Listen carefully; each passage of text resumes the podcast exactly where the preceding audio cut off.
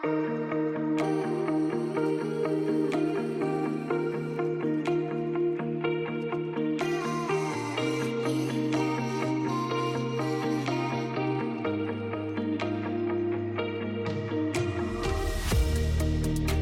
sur le podcast de l'événement Objectif Inclusion Emploi qui valorise les personnes favorisant l'inclusion dans le monde du travail. Je suis Céline Varenne-Souchon, du collectif Objectif Inclusion Dessine qui rassemble 10 associations et partenaires publics-privés s'engageant à créer un quartier 100% inclusif dans la métropole de Lyon. À travers ces épisodes, nous vous partagerons notre aventure unique valorisant les métiers du prendre soin. Ce podcast a été créé dans le cadre de la troisième édition, ouverte à tous, qui aura lieu le 8 juin 2023 à la Cité de Gastronomie de Lyon. Bonjour, bienvenue dans notre deuxième épisode du podcast Objectif Inclusion Emploi intitulé Les métiers du prendre soin. Une thématique de société importante et d'actualité qui sera largement explorée lors de notre événement du 8 juin à la Cité internationale de la gastronomie à Lyon j'ai le plaisir aujourd'hui d'accueillir mes deux invités avec qui nous allons échanger et débattre du renouvellement des métiers du prendre soin et de l'évolution de ce secteur. Je vous les présente tout de suite. Bonjour Zaya. Bonjour Gérald. Zaya, tu es Zaya Belkadi et tu es la directrice de l'EHPAD Morlot. Alors toi, tu as fait des études de psycho, puis travailles dans l'hôtellerie et la restauration de santé, et tu as fait 5 ans en EHPAD, et là tu me dis Gérald, ça a été une révélation. Ensuite, tu as travaillé une dizaine d'années dans le milieu hospitalier. J'ai cru comprendre que l'EHPAD te manquait, euh, ce spectre complet, cette prise en soin. Et en fait, tu as validé un master en management pour te retrouver depuis deux ans directrice de l'EHPAD Morlot. J'ai bon? Tout à fait. Bonjour Sandrine. Bonjour Gérald. Sandrine, tu es Sandrine Amaré, tu es directrice formation supérieure, recherche et internationale chez Océlia Santé Sociale.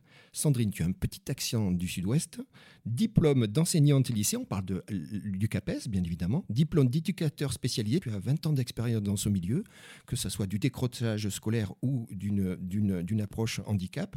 Tu vas décider à un moment de ta vie de repartir sur les bancs de l'université, diplôme supérieur en travail social, on parle de master en, en sciences de l'éducation à Lyon, tu as fait une thèse et un doctorat, et est-ce que j'ai bon? C'est parfait.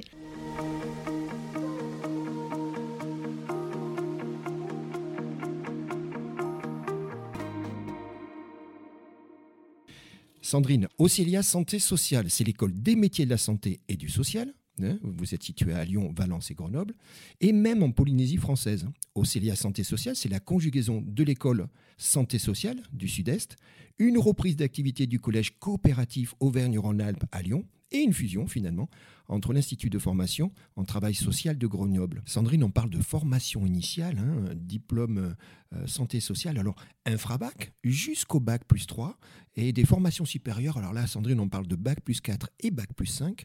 Formation tout au long de la vie, tu m'expliques, ben, en complément de la formation initiale ou supérieure. Et moi maintenant, Sandrine, j'aimerais bien qu'on parle du diplôme d'État. Je sais que c'est soumis à caution, mais on parle hein, beaucoup, et tu le sais, d'attractivité. Et toi, euh, je crois savoir que tu préfères parler de donner envie. C'est ça un peu la démarche Je crois qu'aujourd'hui, on est vraiment sur ces questions d'attractivité du métier. Et ce que j'ai envie de dire, c'est déjà en formation, en fait, on, a, on invite parfois des intervenants euh, qui parlent de ce qui se passe sur le terrain et que c'est le terrain, effectivement, est dur. Mais du coup, on a des étudiants en face qui disent Ah, mais si c'est ça, j'ai pas envie. Et puis quand ils partent en stage et qu'ils voient effectivement aussi sur les terrains de stage des pratiques qui sont difficiles parce que le contexte est difficile, et eh ben, souvent ils, ils abandonnent avant la fin de la formation. Donc, euh, oui, l'idée, c'est comment on donne envie dès la formation. Et c'est pour ça que je, veux bien qu'on vienne sur deux termes que tu aimes bien, c'est comment envisager justement de soutenir d'une part la créativité, tu viens de le dire, et c'est important, et puis il y a un autre mot que j'aime bien, tu parles d'itinérance. C'est important ces deux aspects également. Oui, tout à fait. Euh, nos stagiaires, ils ont plein d'idées en fait. Donc c'est comment, c'est comment on leur laisse des espaces de créativité dans une formation. Oui, il y a des référentiels, il faut se tenir à ces référentiels, mais aussi comment on crée des espaces de créativité qui sont les leurs en fait. Et puis ben, l'itinérance, c'est se dire aussi, on a tendance à tout faire dans nos salles de cours. C'est comment on peut aller sur le terrain, éprouver le terrain et donc eh ben, aller sur le lieu où l'intervenant se trouve tous les jours au quotidien et pas faire venir l'intervenant dans nos salles de formation. Zaya, je reviens vers toi. Tu dis, l'EHPAD n'est pas un monde à part, on parle de diversité, et tu le dis, c'est important Zaya, tu sais quoi Gérald, l'EHPAD, ça reste et ça restera un lieu de vie pour les personnes âgées qui en auront besoin. C'est ça le message, Zaya? Tout à fait. L'EHPAD est un lieu de vie dont on parle malheureusement trop souvent en termes négatifs. Euh, les médias communiquent euh, une image dégradée des professionnels et par conséquent des personnes âgées. Euh, cette, cette, tendance est vraiment contre-productive pour les métiers du prendre soin et c'est justement très dommageable. L'EHPAD est un lieu de vie et j'insiste là-dessus parce que c'est un lieu de rencontre. Il y a des résidents, des personnes âgées, certes, mais il y a des familles, il y a des professionnels et tout cet espace-là réunit euh, des, gens autour desquels il se passe euh, des événements, des rencontres et donc un enrichissement humain.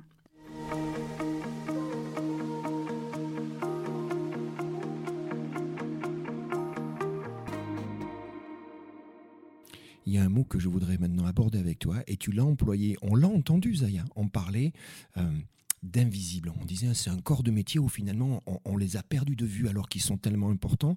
Et c'est là où tu vas faire allusion au Covid parce qu'il s'est passé quelque chose. tu dis même, euh, Gérald, c'est du jeunisme, il y a un changement de paradigme. C'est ça l'idée? Disons que la personne âgée euh, a souvent été mise un peu au banc de la, société et les professionnels euh, qui travaillent autour de ce public-là sont effectivement des invisibles qui, se sont, euh, qui ont été plus vus, plus visibles grâce au Covid. Et, aujourd'hui, ben, il faut en tenir compte autrement. je pense que les difficultés qu'il y a autour notamment du recrutement est un indicateur de tout ce qu'on a peut-être manqué de faire, faire en termes de management avant le Covid. Tu, es d'accord que la société a une responsabilité? Parce qu'on parlait, toi et moi, de jeunisme, on parlait de cette image négative de, la vieillesse, hein, on, en a parlé. Euh, personne ne veut s'en occuper. Euh, tout ça, il faut qu'on y travaille, mais ça, c'est collectif, Zaya. on est tous dans cette. Tu parlais de famille, tu parles des professionnels, tu parles des résidents. On a tous un rôle à jouer là-dedans, finalement les métiers du soin autour de la personne âgée ont été euh, des métiers euh, invisibles avant le Covid. Et le Covid a, permis de mettre en lumière un petit peu euh, tous ces professionnels, et notamment le public qui a, été, comme on dit, enfermé dans les EHPAD. Et aujourd'hui, je pense que tous ces événements-là ont, mis en, évidence et en lumière ces métiers et ces environnements-là dont on doit tous se préoccuper. Et il y a effectivement une, une pensée, une, une refonte de la vision qu'on a de la personne âgée dans nos sociétés et de ceux qui s'en occupent.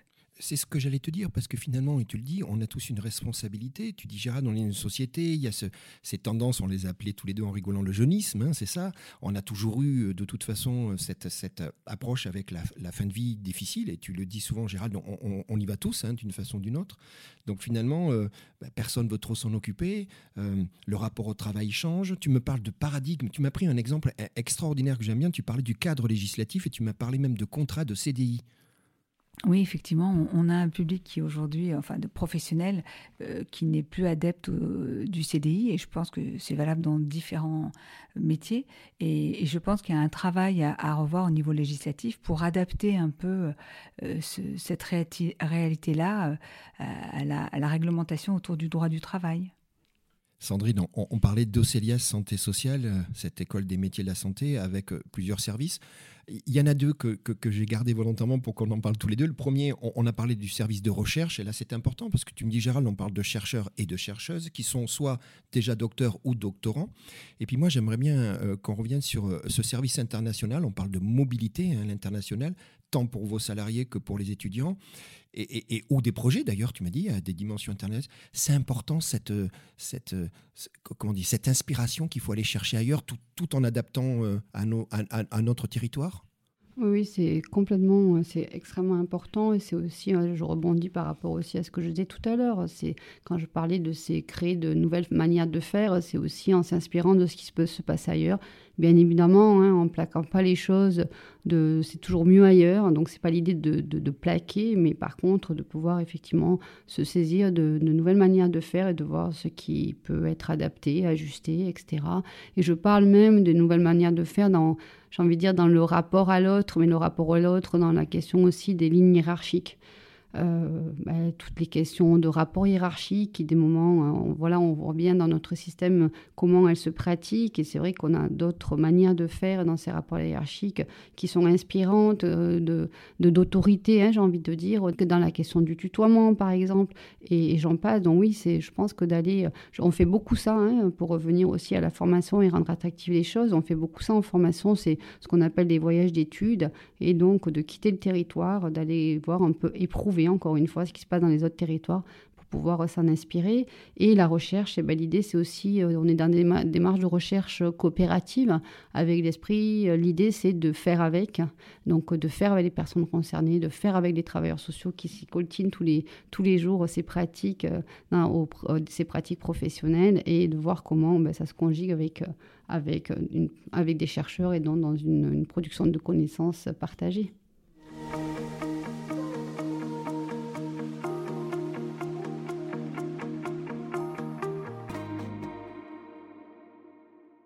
Zaya, je rappelle, tu es directrice de l'EHPAD Morlot et, Sandrine nous parle de management, de nouvelles méthodes.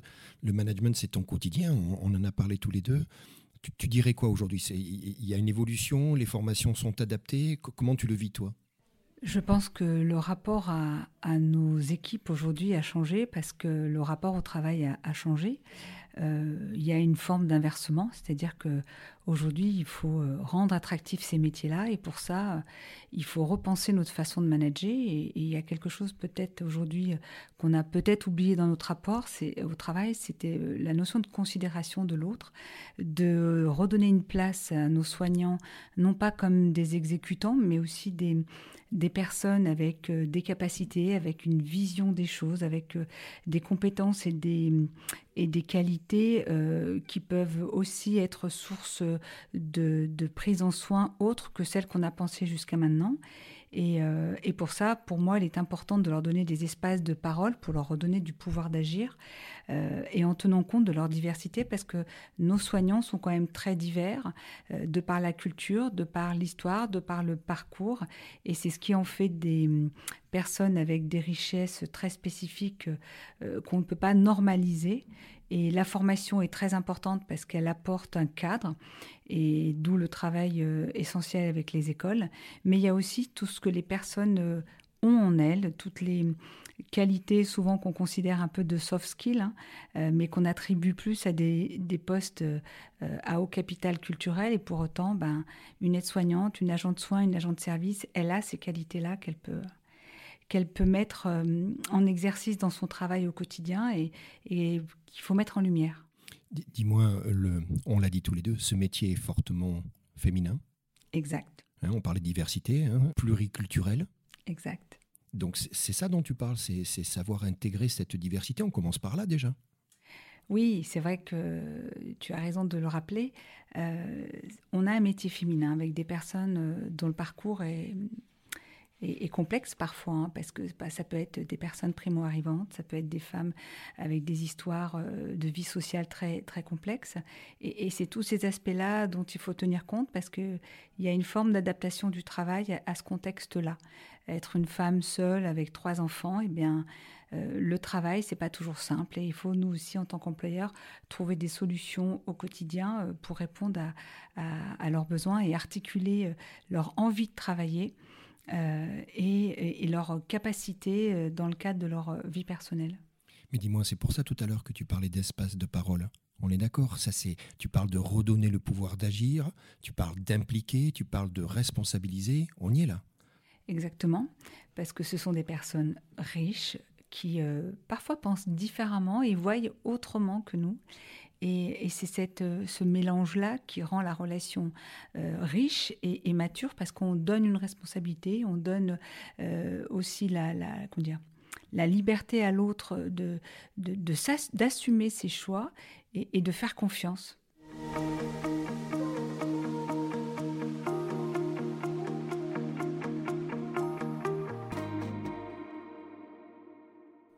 Sandrine, quand on a préparé ensemble, on a presque fait une sorte de dictionnaire. Tu te rappelles? On est, on est parti et il y a un mot dès le départ qui est arrivé. D'ailleurs, Zaya, je te regarde parce que toutes les deux, vous l'avez validé. Le premier mot mhm. qui est arrivé quand on a préparé ça, vous m'avez dit toutes les deux, hein. Gérald, c'est la coopération. Coopération, comment travailler dans une logique coopérative? Et là, on parle peut-être autant de ton côté étudiant que pour le côté, que le côté professionnel. C'est une nécessité, ça. Hein. c'est essentiel.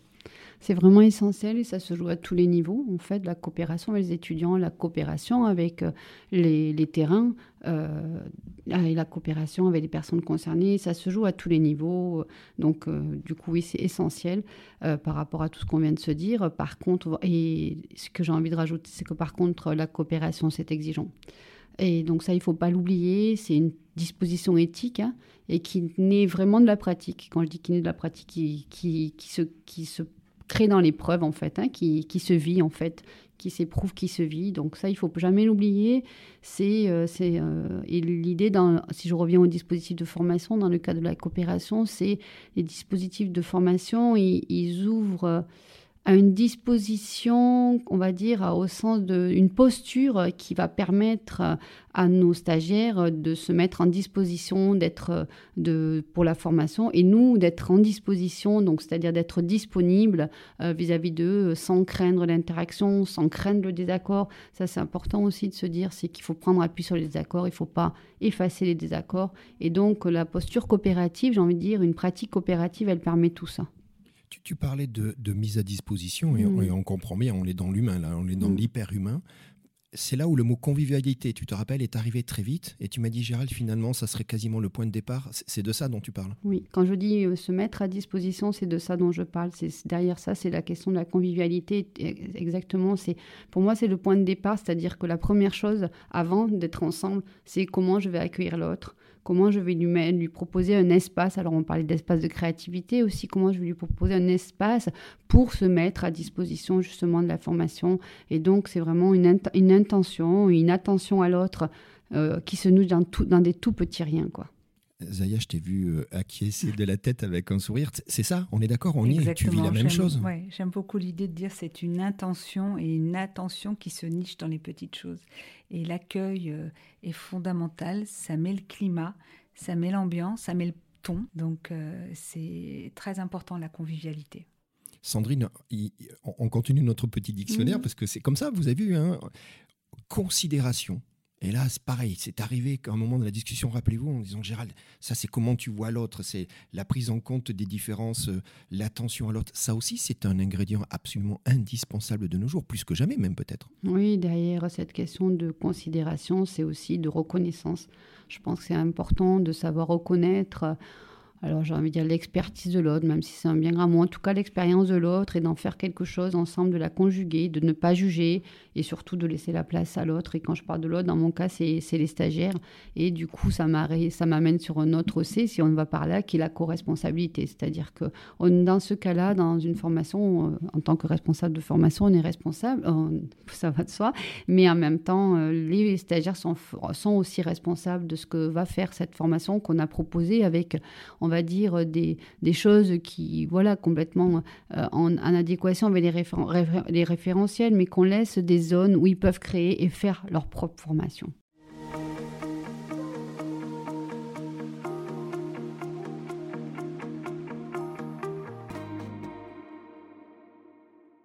Zaya Sandrine parle de co-responsabilité et on l'a compris, elle est dans une population étudiante tu es quelque part, euh, toi, à l'autre bout de la chaîne, hein. tu es dans une, dans, une, dans une actualité au quotidien, dans, ton EHPAD.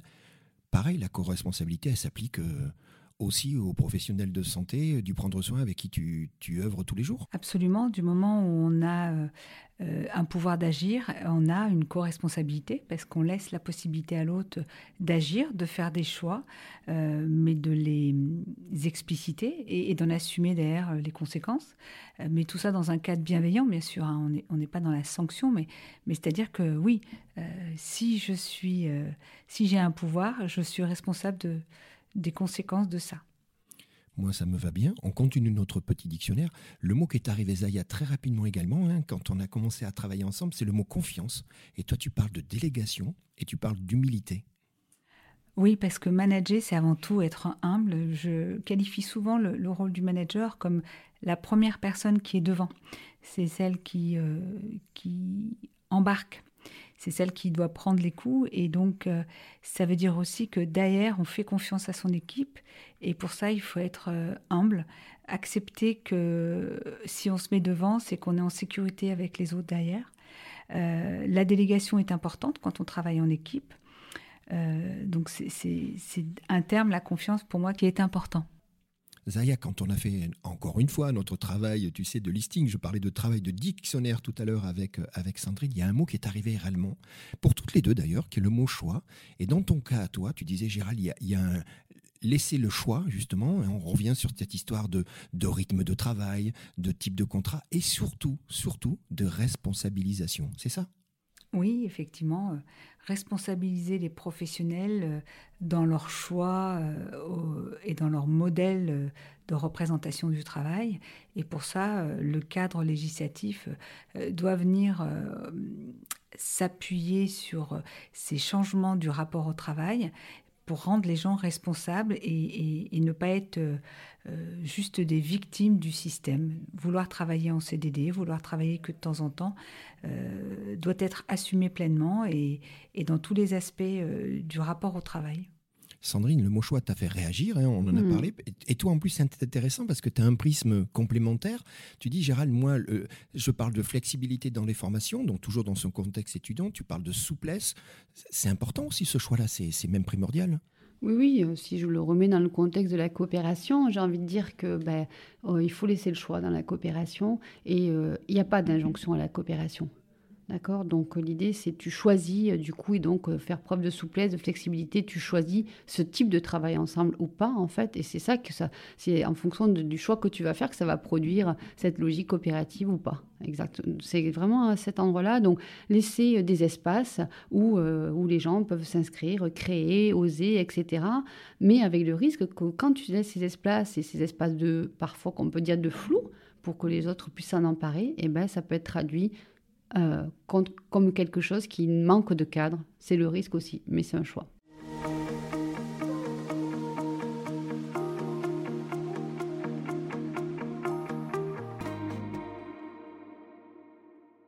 C'est ce que j'allais dire, c'est une question de proportion, ça dépend où tu mets le curseur, mais il faut pouvoir le bouger, c'est ça que tu dis, il faut être flexible. Oui, dans une forme de travail ensemble euh, et qui est coopérative, la question du choix, oui, est essentielle, et donc cette souplesse, cette flexibilité. Bon, c'est trop cool parce que je vois Zaya re-acquiescer. On, est, on est d'accord, Zaya? Absolument. Donc, toutes les deux, que vous soyez en amont de, de, de, de cette, de, cette profession, de ces métiers, et c'est ton cas, Sandrine, mm. ou que vous soyez en aval, dans, dans, le quotidien, toi, avec tes équipes, toutes les deux, ben, vous avez partagé ce dictionnaire, entre guillemets, et le mot choix, ben, c'est intéressant, vous l'avez enrichi toutes les deux de votre définition par rapport à votre vécu. Je pourrais rajouter quelque chose ben, Avec grand plaisir. Sur la question de la confiance, et derrière ça, c'est, et sur la question du management, j'ai envie de dire, euh, ce qui m'anime aujourd'hui, c'est euh, foutons-leur la paix et gérons l'erreur. Voilà, je pense en termes de management, je pense que c'est important et je pense qu'en tant que responsable de formation, c'est aussi important et, même en tant que directrice d'un service de formation, de, de formation supérieure. Je suis sûr que les étudiants qui vont écouter le podcast vont adorer ce que tu viens de dire. Et vous savez quoi, Zaya et Sandrine, on arrive presque au terme de notre discussion. Donc on, a échangé ensemble sur ce renouvellement des métiers. Hein. Dieu sait que c'est d'actualité, c'est important, du prendre soin de l'évolution de, ce secteur au travers de vos expériences toutes les deux, hein, qui sont très intéressantes et complémentaires. Nous avons parlé de coopération. Et le mot qui est revenu, rappelez-vous, c'est co-responsabilité. Et toutes les deux, vous l'avez, euh, vous l'avez validé. Nous avons parlé de convivialité. Et euh, Sandrine, on dit, ça c'est le point de départ l'intention et l'attention, Zaya. Tu te rappelles, j'aime beaucoup les deux mots. Ils sont très proches, mais Dieu sait qu'ils euh, qu'ils ont une teinte différente. On a parlé de considération, hein, tu as parlé de reconnaissance à un moment, l'attention à l'autre. Nous avons parlé de confiance, de délégation essentiellement. Et puis euh, nous sommes retrouvés sur le mot choix, choix de vie, responsabiliser, c'est ce que tu viens de dire, euh, que ce soit d'ailleurs pour les professionnels et les familles. Je sais que Zaya, tu, insistes beaucoup en disant attention, on, est, tous ensemble.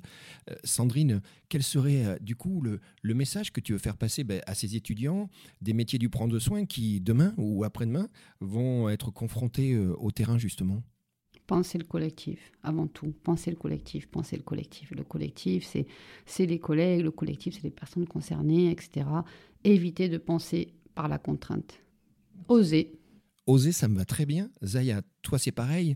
Euh, tu dis, et j'aime beaucoup, tu dis, n'oublions jamais que les métiers en général, mais nos métiers, on est dans l'humain, hein, Zaya, c'est euh, satisfaction. Tu parles de réjouissance, d'épanouissement.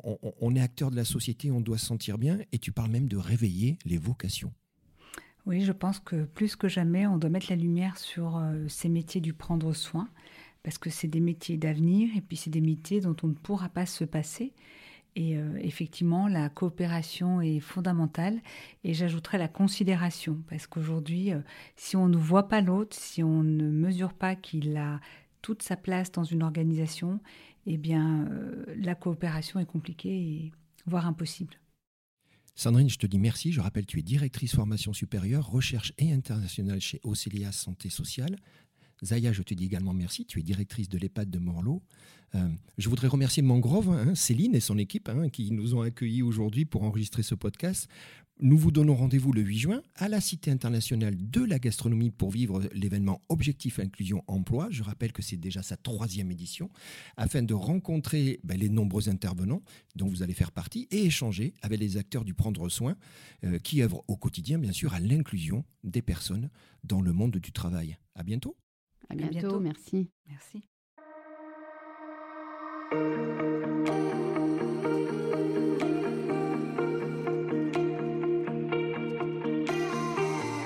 Ce podcast a été créé dans le cadre de la troisième édition, ouverte à tous, qui aura lieu le 8 juin 2023 à la Cité des Gastronomies de Lyon.